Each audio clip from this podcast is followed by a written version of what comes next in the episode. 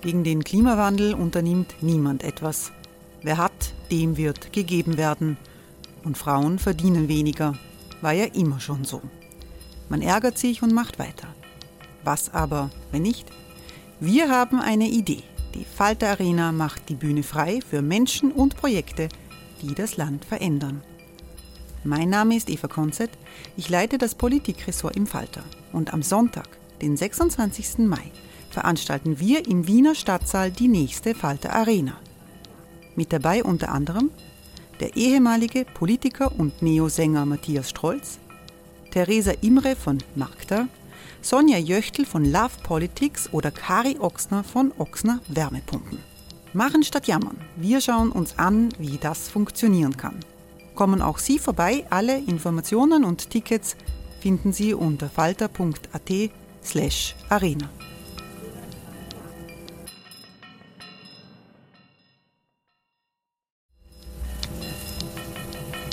slash arena. Falter-Podcasts werden durch Werbung unterstützt. Das hilft bei der Finanzierung unseres journalistischen Angebots. Die Erderhitzung ist kein Gefühl, aber mit vielen Gefühlen verbunden. Sorgen etwa oder Angst. Eine Veranstaltung gegen diese Ohnmacht ist Tipping Time, eine Klimakonferenz der Zivilgesellschaft. Von 9.5. bis 11.5. findet Tipping Time in Kooperation von Globe Art, Solektiv und Tangente St. Pölten statt und lädt ein zu Diskurs, Diskussionen und Workshops mit namhaften Vortragenden wie Nikolai Schulz und Friederike Otto. Weitere Informationen finden Sie auf www.tangentesanktpölten.at.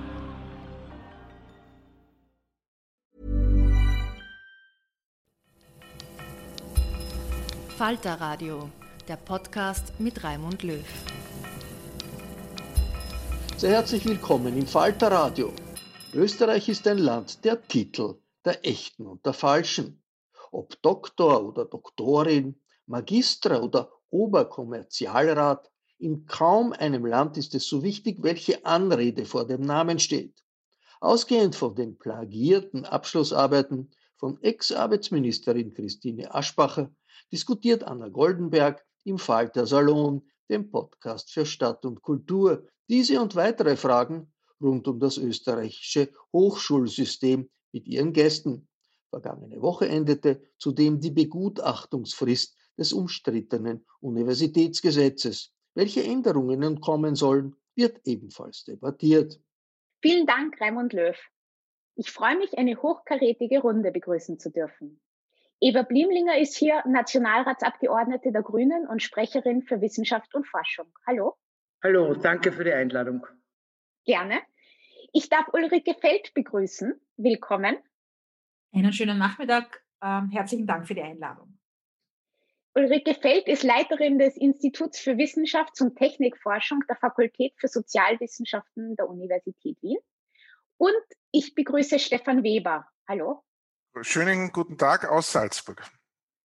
Stefan Weber ist Plagiatsgutachter und unterrichtet Medienwissenschaft an der Universität und der TU Wien. Herr Weber, Sie haben in den vergangenen Wochen in diesem Land einiges an Bekanntheit gewonnen, seit Sie aufgedeckt haben, dass die frühere Arbeitsministerin Christine Aschbacher bei ihren akademischen Abschlussarbeiten plagiert hat. Sie ist nun zurückgetreten würden wir alle Abschlussarbeiten nach Ihren Methoden kontrollieren, wie viele solche Fälle würden wir entdecken? Hm, schwierige Frage. Wir haben keine genauen Statistiken, aber die Meta-Analysen jetzt nur zum Thema Plagiat, nachdem Sie gefragt haben, besagen schon, dass wir uns irgendwo im einstelligen Bereich befinden. Vielleicht so ein Prozent, vielleicht sogar weniger, vielleicht aber auch ein bisschen mehr, drei oder vier Prozent. Jetzt kann man sagen, klingt nach wenig, aber wenn man es jetzt umrechnet, äh, das ist diese Berechnung, die ich ganz überschlagsmäßig gemacht habe bei 360.000 Studierenden, wären das immerhin, äh, so viele schließen nicht ab, muss man sagen, wären das 13.000, die plagieren in ihrem Studium. Aber wenn Sie mich jetzt fragen, äh, wie, wie, groß ist der Anteil der, der nicht entdeckten Plagiatsanteile in Diplomarbeiten und Dissertationen, wenn ich sage, naja gut, also wenn es pro Jahr ein paar tausend sind, ist es auch schon viel zu viel, würde ich jetzt mal sagen. Aber es sind einfach Schätzungen, denen man auch widersprechen kann. Aber Faktum ist halt, wir müssten halt viel genauer prüfen und wir müssten vor allem flächendeckend Software einsetzen und da frage ich mich und da freue ich mich auch, die Frau äh, Blimlinger zu fragen, warum das bis dato eigentlich keine politische Forderung war, äh, dass man so wie bei den vorwissenschaftlichen Arbeiten einfach äh, sagt, mehr oder weniger, wenn es die Betreuer und Betreuerinnen freiwillig nicht machen, dann soll es einfach eine Verpflichtung geben, alle Arbeiten ab einem gewissen Level, kann man darüber diskutieren, Bachelorarbeit oder sogar schon Seminararbeiten.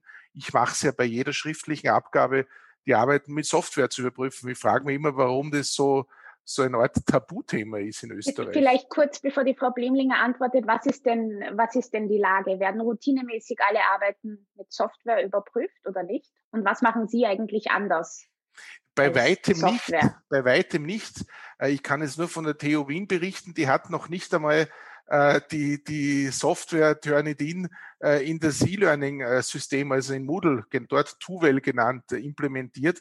An der Universität Wien ist das auch erst seit Mai 2018 möglich. Als ich dort begonnen habe zu lernen im Jahr 2015, habe ich die Bachelorarbeiten auf meinen eigenen, von mir selbst bezahlten Turnitin-Account freiwillig überprüft. Ich sage Ihnen offen, so streberhaft und blöd bin ich nicht mehr, weil ich fühle mich mittlerweile verarscht, dass ich für ein paar hundert Euro all diese Extra-Arbeiten mache, während die Angestellten äh, gut dotierten Herr- und Frauschaften an den Universitäten diese Prüfung nicht machen. Ja, Frau Blimlinger, wollen Sie da gleich antworten? Vielleicht gleich auf, äh, am Schluss. Also so gut dotiert ist der Mittelbau nicht auf den Unis, aber das ist nur eine Randbemerkung. Ja. Äh, gibt natürlich gut dotierte Professoren und Professorinnen. Vielleicht ähm, sozusagen von hinten beginnend. Ja, das sollte aus meiner Sicht verpflichtend sein. Wir überlegen, das jetzt äh, auch in die Novelle aufzunehmen, dass es eine Verpflichtung gibt. Da ist auch eben die Frage, ab welchem Level ähm, geprüft werden soll. Aus meiner Sicht äh, muss ich sagen, ab dem Level, äh, wo es einen akademischen Titel dafür gibt. Davor ist es immer auch eine Frage der Studienrichtung, ehrlicherweise, aber das kann man natürlich in Betracht ziehen. Die Zahl oder Anzahl der Plagiate, die es bei den Arbeiten gibt. Äh, ich glaube, dass es da wirklich sinnvoll wäre und äh, vielleicht können wir das auch im Zuge sozusagen der Novelle äh, in Gang bringen, ein Forschungsprojekt darüber zu machen und tatsächlich einerseits auch das äh, in der gegenwärtigen Situation oder mit Rückblick, sage ich jetzt einmal fünf Jahre anzuschauen, aber auch, und das wäre mir auch wichtig, äh, historisch gesehen, weil ja diese Plagiatsdebatte vor allen Dingen immer unter dem Aspekt Copy-Paste geführt wird, ja, oder sehr oft geführt wird.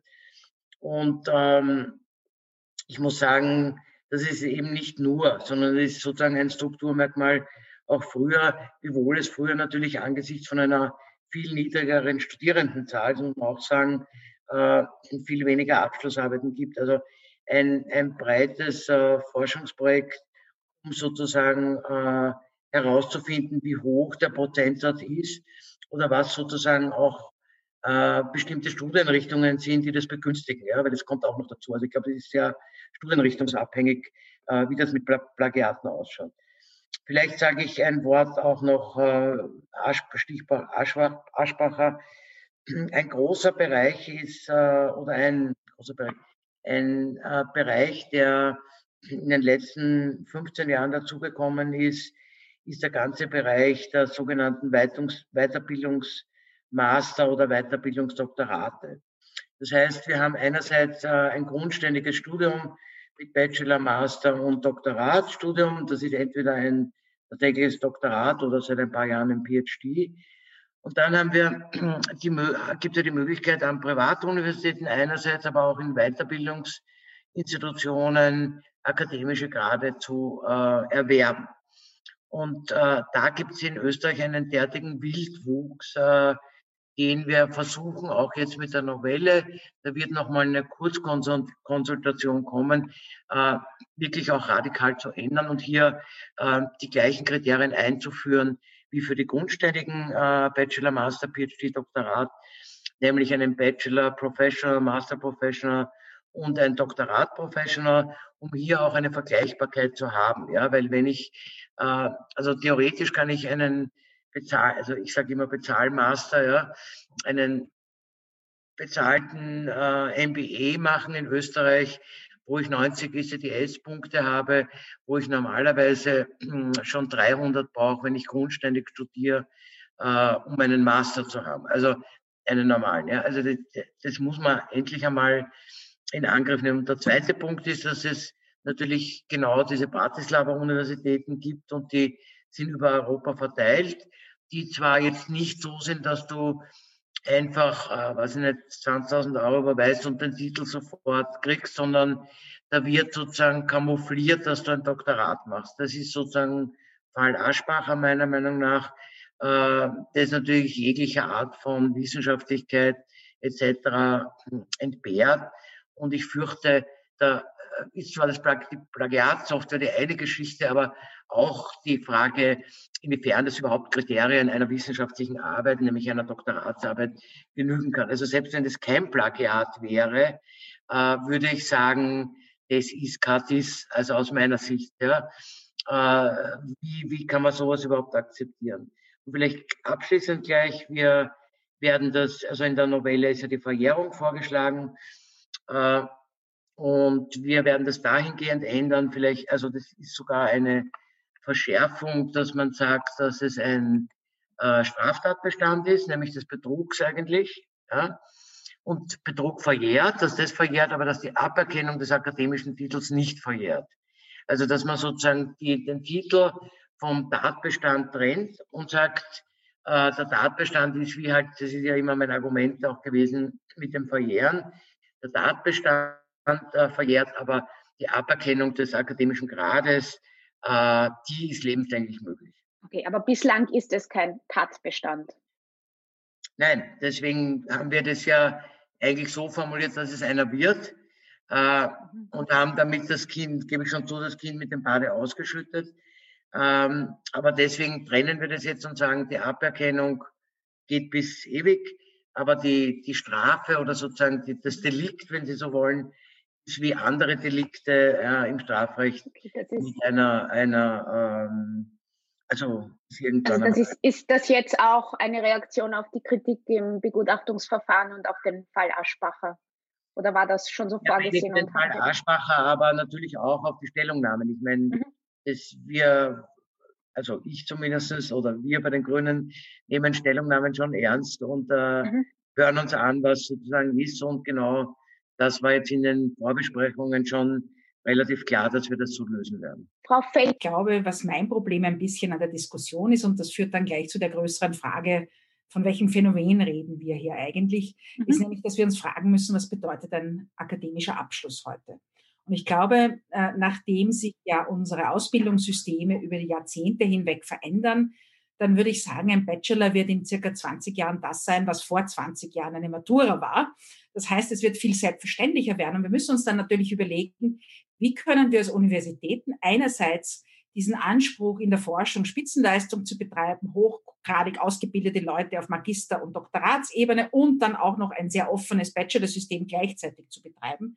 Das heißt, ich glaube, dass wir eine größere Diskussion darüber brauchen, wie wir diese verschiedenen Aufgaben strukturell in eine Institution einbetten. Und ich habe da keine Patentlösung, wo ich sage, ich weiß jetzt, wie das gemacht gehört. Aber wir brauchen eine Diskussion, genauso wie wir eine Bildungszugangsdiskussion gehabt haben vor 50 Jahren. Wer soll Matura machen können und so weiter und so fort. Und wir, ich bin eine Generation, wo ich bin 75 an die Uni gekommen und das war die Generation, wo man gesagt hat, Frauen an die Unis, die Uni öffnet sich. Ich bin mit diesem Diskurs sozusagen von der Mittelschule in die Universität umgestiegen und ich denke, wir brauchen einen ähnlichen Moment irgendwann mal, wo wir uns wieder fragen, was ist das für eine Institution und so weiter. Und ich glaube, das, was wir jetzt feststellen, diese Debatten sind ein Stück davon. Wir projizieren das immer auf eine Person und sprechen dann über das Versagen der Person, aber wir haben uns wir unterhalten sich, und das stimmt sicherlich, also das will ich jetzt überhaupt nicht in Abrede stellen, dass das vielleicht ähm, durchaus problematisch ist, wenn das jemand macht. Aber wir müssen uns natürlich auch fragen, was für strukturelle Merkmale laden denn das überhaupt ein, dass ich mir denke, das geht problemlos durch. Und das hat es immer als Phänomen gegeben.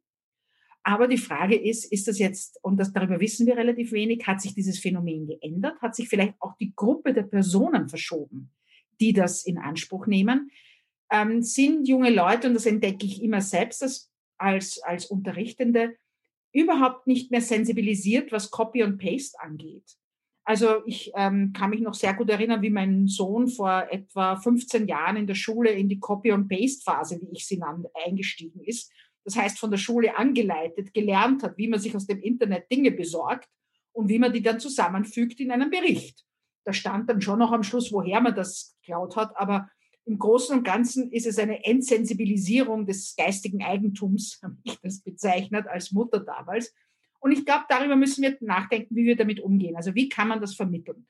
Und dann ist natürlich das Problem viel größer. Das Plagiat ist ja nur ein Element, ein, ein Puzzlestein. Und ich glaube, dass es meistens so ist, dass Leute, die plagiieren, meistens nicht in eine Karriere eingehen. Und da müssen wir uns halt fragen, wie in manchen Bereichen, und da möchte ich, muss ich sagen, das muss man sehr differenzieren, wie in manchen Bereichen auch durch Betreuungsverhältnisse es de facto nicht mehr möglich geworden ist, im, im kleinteilig sozusagen so ein Betreuungsideal zu, zu realisieren.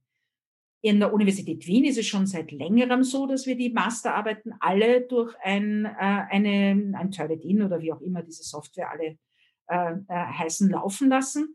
Auch dort ist es natürlich interessant, weil sie auch ganz unterschiedliche Formen von dem, was der, die Software als Plagiat erkennt. Also ich erkenne zum Beispiel auch Leute, die exzerpieren Dinge und dann haben sie sich schon dreimal exzerpiert und dann taucht halt irgendein Teil davon in der Arbeit auf. Das erkennt man ja dann. Wenn man sich die Software anschaut, dann gibt man das zurück und sagt, bitte sorgfältig nochmal durchgehen. Das ist aber kein klassisches Plagiat. Also das ist nicht der Versuch, sich etwas anzueignen, ohne den Credit zu geben. Und um das geht's ja, dort, woher man sich's angeeignet hat. Die vorliegende Arbeit, und das möchte ich hervorheben, ist das Problem keineswegs das Plagiat.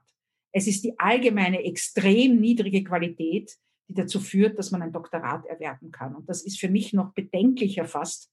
Also nicht, dass ich jetzt das Plagiat kleinreden möchte, keineswegs. Aber es ist noch viel bedenklicher, dass man mit dieser Art von Sprachqualität überhaupt einen wissenschaftlichen Abschluss äh, erlangen kann. Und das ist jetzt ziemlich egal, ob das ein Master ist oder ein Doktorat. Und da sollten wir einfach darüber nachdenken, da haben sehr viele Ebenen versagt. Ähm, es haben die Gutachter versagt. Was passiert mit denen? Das heißt, die haben offensichtlich ihre Aufgabe nicht wahrgenommen. Es hat der Betreuer oder die Betreuerin versagt. Die hat offensichtlich auch ihre Aufgabe nicht wahrgenommen, weil sie vielleicht manche Plagiate überlesen hat. Und ich muss ganz offen gestehen, gerade in den Sozial- und Geisteswissenschaften können Leute mit Dingen arbeiten, die sich über einen Zeitraum von 50 Jahren erstrecken und ungefähr 500 äh, Literaturverweise drinnen haben kein Betreuer kann jetzt messerscharf erkennen, ob da ein Teil von einem Satz oder ein Teil von einem Paragraphen übernommen worden ist. Das kann man nur massiv erkennen. Das heißt, ich glaube nicht, dass, ich glaube, dass wir als Gesellschaft uns überlegen müssen, warum macht jemand überhaupt ein Doktorat? Wo glaubt er, ist der Gewinn davon? Und wir sollten uns überlegen, was wir von Doktoranden einfordern. Und vielleicht ist es auch nicht unproblematisch und das geht ein bisschen in die Richtung Politik und damit dann ein bisschen, ein, ein bisschen sage ich an Eva Blimlinger, weil das ist definitiv nicht das, das ist schon so lange im, im, im, dass wir uns einfach überlegen, dass wir alles an Kennzahlen messen und nur mehr eine bestimmte Zahl haben wollen und das als Erfolg der Universität sehen und nicht mehr uns überlegen, was sind eigentlich unsere Ausbildungsziele, was können wir erreichen und was sollen diese jungen Menschen können, wenn sie die Universität verlassen. Und damit verlieren wir so ein bisschen den Boden. Wir formalisieren daher, also wir haben ja erst seit naja, guten zehn Jahren haben die Universitäten so etwas wie Richtlinien der guten wissenschaftlichen Praxis. Mhm. Wenn man Studierende fragt, und ich habe das im Rahmen eines Forschungsprojekts auch gemacht, nicht mit einer großen Gruppe, aber wir haben sehr viele kleinere Diskussionsgruppen gemacht, ähm, dann haben die das noch nie gelesen, weil sie denken, das ist ohnehin nur irgend so ein Ich darf nicht betrügen Zettel, äh, der ja eh eigentlich, und sie sind ja alle gut, sozusagen, wir sind ja alle gute Menschen und daher wird schon nicht sein. Und ich glaube, wir müssen damit aufräumen, wir müssen lernen, darüber zu sprechen, wir müssen lernen, auch mit dem Druck, diesen Druck, der auf allen Ebenen am Werk ist, zu verbalisieren und mit den Jungen, mit dem Nachwuchs anzusprechen und zu sagen, okay, wie gehe ich damit um, was bedeutet das und so weiter und so fort. Und das tun wir alles nicht. Das heißt, hm. Regeln alleine helfen nicht.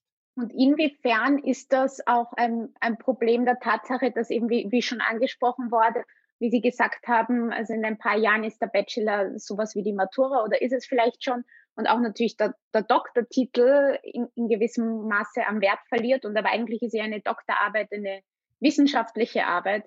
Und wenn das dann immer weniger wert ist, welche Auswirkungen hat das dann auch auf die Wissenschaft? Das macht das sie nicht auch also, schlechter? Ich vertrete hier eine ganz klare Position, äh, dass ich sage, wir müssen uns darauf besinnen, was ein klassisches Doktorat eigentlich bedeuten soll. Und für mich ist es keine Verzierung, wie das bisweilen in diesem schönen, in dieser schönen Alpenrepublik getan wird. Es ist keine Verzierung für Visitenkarten und sollte auch keine anderen Privilegien daran gekoppelt sein. Äh, das ist wirklich wichtig, dass wir darüber nachdenken und hier eine klare Position entwickeln. Und dann könnte man, und das hat Eva Blimmer ja sehr schön aufgemacht, wir können uns überlegen, gibt es verschiedene Arten von Doktoraten, die vielleicht, weil es, wir müssen ja Bildungsangebote erstellen. Ist die Frage, ist das Doktorat das richtige Bildungsangebot? Oder müssten wir andere Formen von ähm, nach formalen Nachweisen, wenn das so wichtig ist, dass man das irgendwie angeben kann. Vielleicht müssen wir hier einfach differenzieren uns überlegen, wir sagen immer Wissensgesellschaft und Innovationsgesellschaft, dann überlegen wir uns doch einmal, was das eigentlich bedeuten würde auf der Ausbildung und mhm. auf der Bildung von Menschen, die wir wollen. Und das ist für mich das Wichtige. Das Doktorat selber, wenn, also wir müssen es schützen in dem Sinne, wenn wir uns international positionieren wollen, dann ist es extrem wichtig, dass ein Doktorat von einer österreichischen Universität, und da spreche ich jetzt von österreichischen Universitäten, einen bestimmten Wert besitzt, weil das sind wir unserem Nachwuchs schuldig. Wir wollen, dass die ins Ausland gehen. Wir wollen, dass sie eine Chance haben, dort unterzukommen oder so. Und dann müssen wir ihnen auch das, das die Möglichkeit geben, dorthin zu gehen und zu sagen, äh, ja, also da ist, da ist, das ist qualitätsgesichert. Burrow is a furniture company known for timeless design and thoughtful construction and free shipping. And that extends to their outdoor collection. Their outdoor furniture is built to withstand the elements, featuring rust-proof stainless steel hardware, weather-ready teak, and quick-dry foam cushions. For Memorial Day, get 15% off your Burrow purchase at burrow.com slash ACAST and up to 25% off outdoor. That's up to 25% off outdoor furniture at burrow.com slash ACAST. Ja, Frau Bliemlinger, Sie wollten darauf antworten, auf die, die Bedeutung des Doktorats. Genau. Äh, vor vier Jahren, glaube ich, ist es jetzt her, oder fünf Jahren, weiß ich nicht mehr genau auswendig, gab es ja die Einführung des PhD äh, an den österreichischen Universitäten. Und eigentlich war schon damals die Idee, eben in der Dreigliedrigkeit des Studiums, Bachelor, Master, PhD, äh, ein richtiges PhD, nämlich ein fünfjähriges, wie das im äh, anglikanischen Raum äh, ja der Fall ist, zu implementieren. Und das war's. Ja? Also das wäre es gewesen. Ja? Aber in einem Land, ja, in dem man immer noch gerne mit Hofrat im, äh, in dem, im Kaffeehaus angesprochen wird, war der Entrüstungssturm in den Stellungnahmen derartig groß. Die Vorstellung, dass es Personen gibt, die nicht mehr vor dem Namen Dr haben, ja, oder noch besser Dr Jur, ja, dass äh, dann das wieder zurückgezogen worden ist. Also aus meiner Sicht kann man das Doktorat als, wie die Ulrike gesagt hat, als Visitenkartendoktorat, als für die äh, äh, Tafel da vor der Tür irgendwie das Türschild abschafft. Dazu wäre es aber notwendig, dass man sagt, es gibt ein fünfjähriges PhD. Mit diesem PhD äh, erwerbe ich die Lehrbefugnis, dann braucht man auch die Habil nicht mehr. Ja? Also dann habe ich sozusagen ein System, wo ich sage, fünfjähriges PhD, das sozusagen auch so eines ist, wo ich angestellt arbeite, wo ich dafür bezahlt werde und nicht das in irgendeiner seltsamen Prekarität machen muss und dann eben acht Jahre brauche, weil dann ist es für die wissenschaftliche Karriere, geht dann eh nicht, weil wenn ich dann erst mit, weiß ich nicht, äh, 34 mein PhD habe, weil alles vorher irgendwie nicht finanziert ist, dann ist es so, wie Wissenschaft in vielen Fächern funktioniert, nicht mehr möglich. Also ich wäre ganz radikal dafür zu sagen, PhD fünf Jahre, steckst du dieses Doktorat irgendwo hin, nicht auf eure Visitkarte. Und das ist sozusagen der Weg äh, in die Wissenschaft, in eine wissenschaftliche Karriere. Und äh, ich meine, wir haben ja in Österreich diesen vollkommen äh, wie soll ich sagen, seltsamen Zustand, dass man nicht nur, dass man nicht was abgeschafft hat wie die HPIL, sondern es ist ja immer was dazugekommen. Ne? Also es gibt ja in Österreich, ist das einzige Land der Welt, wo es eine künstlerische Habilitation gibt. Und es ist aber, das ist sozusagen auch dem geschuldet, natürlich auch ein künstlerisches Doktorat und PhD, ja, wo man natürlich schauen muss, künstlerisch, künstlerisch Wissenschaft, schon in Ordnung, aber da muss man das auf allen Ebenen sozusagen in eine Struktur bringen, die eben auch international den Absolventinnen und Absolventen äh, Möglichkeiten, Karrieremöglichkeiten bietet. Ich finde das natürlich jetzt alles super, was Sie sagen. Also da gibt es jetzt irgendwie keinen Grund, dass ich da jetzt mit Ihnen kontrovers zu diskutieren. Äh, wenn irgendeine Verpflichtung der Plagiatsoftwarekontrolle reinkommt, äh, kann ich nur sagen, super. Wenn Sie sagen, okay, wir wollen uns jetzt das im Rahmen von einem Forschungsprojekt anschauen, kann ich auch sagen, super. Äh, meine Frage wäre jetzt noch, vielleicht als Ergänzung könnten Sie es auch beantworten, ob man nicht auch ins Unigesetz dann diesen ja auch von Ihnen beiden kritisierten Wildwuchs der Master- und PhD gerade reintut. Und dazu in drei Sätzen nur ein Beispiel, das ich jetzt mir gerade wieder vorgestern angeschaut habe, wo ich mir gedacht habe, ja, also eindrucksvoller kann es ja nicht passieren. Da gibt es ein Institut für Management, heißt es. Ich kannte es bis vor wenigen Tagen gar nicht. Bin sehr dankbar, dass wir jetzt diese ganzen Dinge ans Tageslicht bringen. IFM, das hat immerhin einen akademische, also einen ACAT, das hat schon mal äh, die Hürde genommen und hat eine akademische Webseite in Österreich bekommen. Ja, was machen die? Äh, wenn Sie deren PhD-Programm anschauen, dann finden Sie auf dieser Webseite des IFM ACAT alles, nur nicht die Inhalte. Also das heißt, da geht es wirklich um alles, was kostet, 25.000 Euro. Wie oft muss man, ich sage ja gleich, welche Universität es ist, wie oft muss man hin? Ganz selten, nur sechsmal in drei Jahren muss man an die Universität. Und dann der nächste Satz, auch äußerst verlogen, ja, bei uns sind die Doktorarbeiten kürzer als anderswo. Finden Sie alles auf der Webseite. Und der, die Pointe ist jetzt, dass die Kooperationsuniversität in dem Fall die Mendel-Universität Brünn ist, Brno, und zwar jene Fakultät, ja, die gleichzeitig eine der Geburtsorte war um in Europa die wissenschaftliche, die akademische Integrität zu propagieren. Das muss man mal vorstellen. Jene Fakultät, die seit Jahren diese große Plagiarism, also eigentlich Anti-Plagiarismus-Konferenz veranstaltet, ist ein und dieselbe, die mit diesem Salzburger Institut kooperiert. Das heißt, ich sage es auf gut Deutsch, das ist natürlich ein super Geschäftsmodell für Brünn, weil alle die in Österreich den Flieder haben, wenn ich das so sagen darf, ja, zahlen in Brünn 25.000 Euro und damit ja, kriegen die gutes Geld von uns und die Inhalte spielen bei diesem Doktorat nicht die geringste Rolle. Die Zielgruppe ist klar angesprochen, da steht sogar drinnen, wenn Sie im Top-Management arbeiten, Sie haben die besten Aufstiegschancen, Sie kommen in Aufsichtsräte, wenn Sie bei uns einen PhD gemacht haben. Mhm. Deshalb meine Frage an die Frau Blimlinger, kann man nicht mit einem Paukenschlag auch gleich im UG hier irgendwelche Restriktionen einbauen, damit es auch glaubhaft ist, dass man diesen Wildwuchs ein bisschen stoppt? Also im UG ist es für die öffentlichen Universitäten zu regeln, da ist es auch kein Problem. Da gibt es diese drei Titel. Äh, was wir aber eben machen werden, ist bei diesen Weiterbildungsdingen, das wird im UG geregelt, aber auch, wir haben im Prinzip vier Materien für den äh, tertiären Sektor, also ganze Fachhochschulbereich. Ja. Da ist es ja auch, die haben ja Gott sei Dank noch kein äh, Promotionsrecht, das werden sie auch nicht so bald kriegen, hoffe ich. Äh, aber der große Bereich sind natürlich Privatuniversitäten und Privathochschulen. Da war der erste Schritt, dass wir das einmal geteilt haben in Privathochschulen und Privatuniversitäten.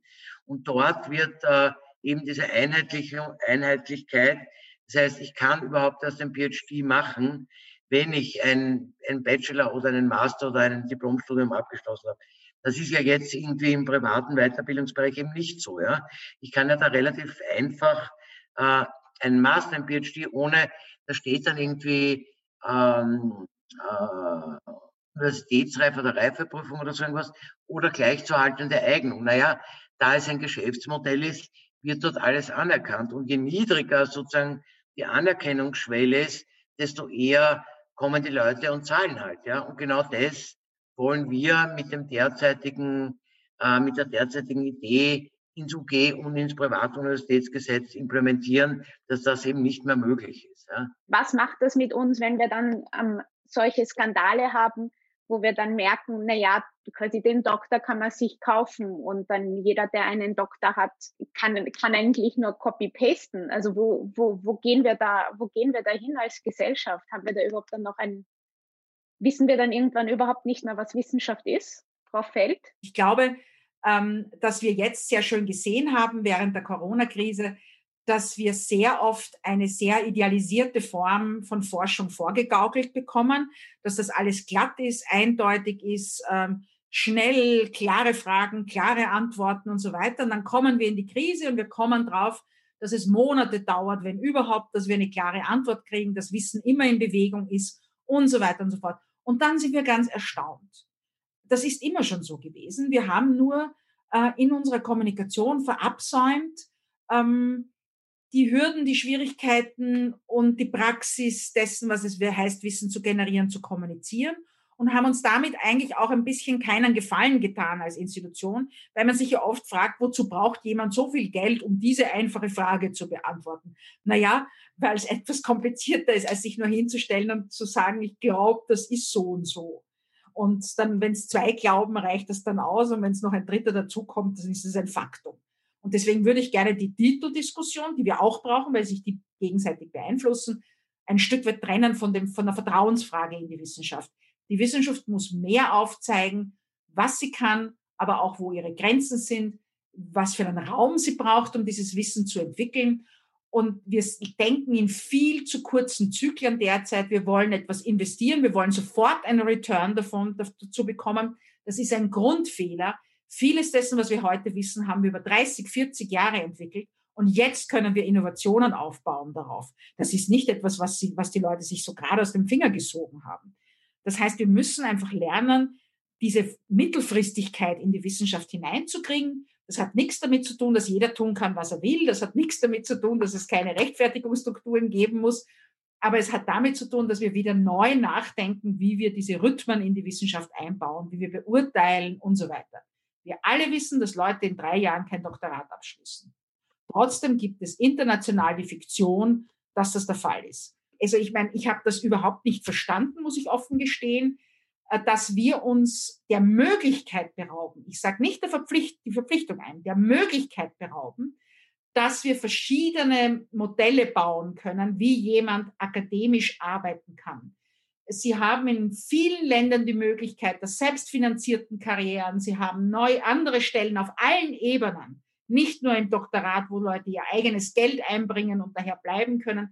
Wir sind so verknöchert da drinnen, dass wir uns selber die eigenen Ressourcen abgraben. Außeruniversitäre Institute können alles möglich machen. Die Universität hat sich irgendwie so ein bisschen und wir werden nicht dorthin kommen, dass alle, die bleiben möchten, bleiben können. Das wird es einfach nicht, das wird es nicht geben weil das ja auch eine Generationengerechtigkeitsfrage ist. Das ist ja nicht nur die Frage, wie geht's den Leuten heute, sondern wie ist es ihnen gegangen? Und als ich an die Uni kam, hat man zu mir gesagt, diese, die Jüngsten sind ungefähr, die Ältesten sind ungefähr 45, das heißt, für die nächsten 20 Jahre gibt's hier keine Stellen mehr. Darf ich abschließend noch was zu den Titeln sagen, weil das ja eigentlich so der Ausgangspunkt war. Bitte. Äh, ich bin ja Beamtin, garantiert. Und wie ich äh, Beamtin geworden bin, stand auf meiner Kreditkarte, bzw. auf meiner äh, Scheckkarte Oberrätin, weil das ist nämlich mein Amtstitel. Ja. Und äh, worauf ich äh, zwei Tage später in die Bank gegangen bin und gesagt habe, kommt überhaupt nicht in Frage, ich will, das ist Oberrätin weg. Ja? Also ist völlig abartig, äh, auf einer Scheckkarte einen Begriff stehen zu haben, den außerhalb von Österreich und nicht einmal in Österreich überall irgendwer kennt. Ja? Also das ist sozusagen und die waren in der Bank völlig irritiert, dass jemand seinen Titel dort nicht stehen haben will. Ja? Und ich habe gesagt, mir wäre am liebsten nur Eva Blimlinger und nicht einmal den akademischen Titel, ja, weil was, was brauche ich bei einer Scheckkarte? Dann haben sie mir gesagt, nein, das würden sie mir schon empfehlen, den akademischen Titel. Also gut, jetzt steht Magister dort, ja. Also warum sein Land der Titel ist, äh, resultiert natürlich, da bin ich jetzt wieder Historikerin aus der Monarchie, ja, weil natürlich sozusagen hier äh, fehlende Bezahlung, vor allen Dingen in der Beamtenschaft, mit Titel kompensiert wurde. Und ich sage so viel vor ein paar Jahren, also es ist ja im ähm, äh, österreichischen äh, öffentlich Bediensteten so, dass die Beamten und Beamtinnen Titel hatten und die Vertragsbediensteten keine Titel hatten. Ja? Und äh, vor, glaube ich, vier Jahren oder sechs Jahren, weiß ich auch jetzt nicht mehr genau auswendig, äh, war es so, dass man die Gewerkschaft öffentlicher Dienst so verhandelt hat, dass sie bereit war, auf eine Gehaltserhöhung zugunsten der Vertragsbediensteten zu verzichten, wenn dafür Amtstiteln für Vertragsbedienstete möglich sind. Ja? Also das heißt, die Vertragsbediensteten haben heutzutage auch sogenannte Amtstitel und der Preis dafür war, man verzichtet auf eine prozentuelle Erhöhung, also eine normale Inflationserhöhung, dafür kriegt man die Titel. Also daran sieht man, das geht ja nicht nur im akademischen Bereich so, sondern überall. Und das ist jetzt auch, wenn man die ganze, es gibt diesen äh, nationalen Qualifikationsrahmen, wo zum Beispiel, ich sage jetzt einmal, ein äh, Bäckermeister ja auch mittlerweile einen Titel führen darf. Ja, ja das Aufwertung der Lehre war ja. Ja, aber das ist natürlich keine Aufwertung der Lehre, ist ja völliger Unsinn, weil äh, es ist nur eine Aufwertung sozusagen oder eine Camouflage der österreichischen, des österreichischen Titelwahns, ja.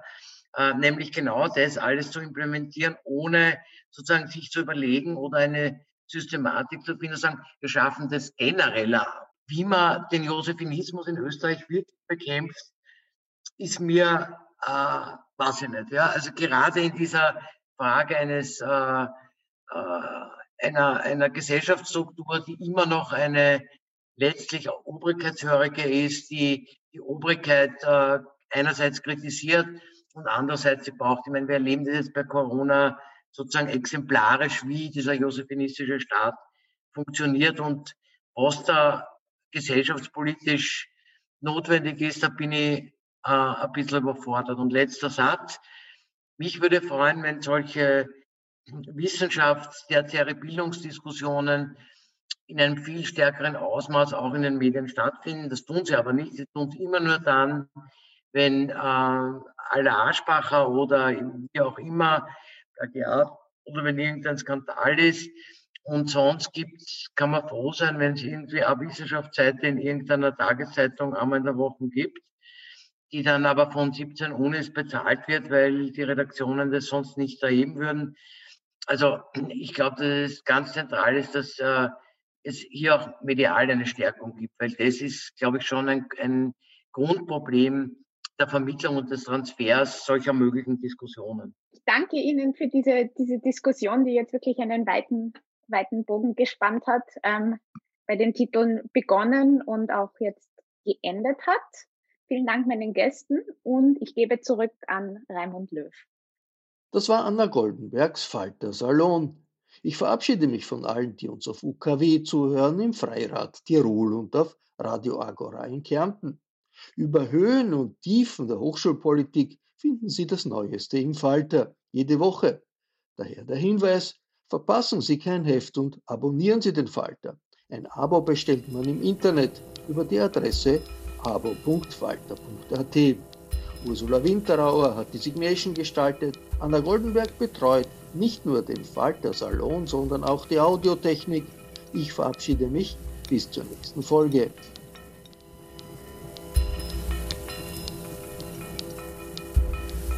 Sie hörten das Falterradio, den Podcast mit Raimund Löw.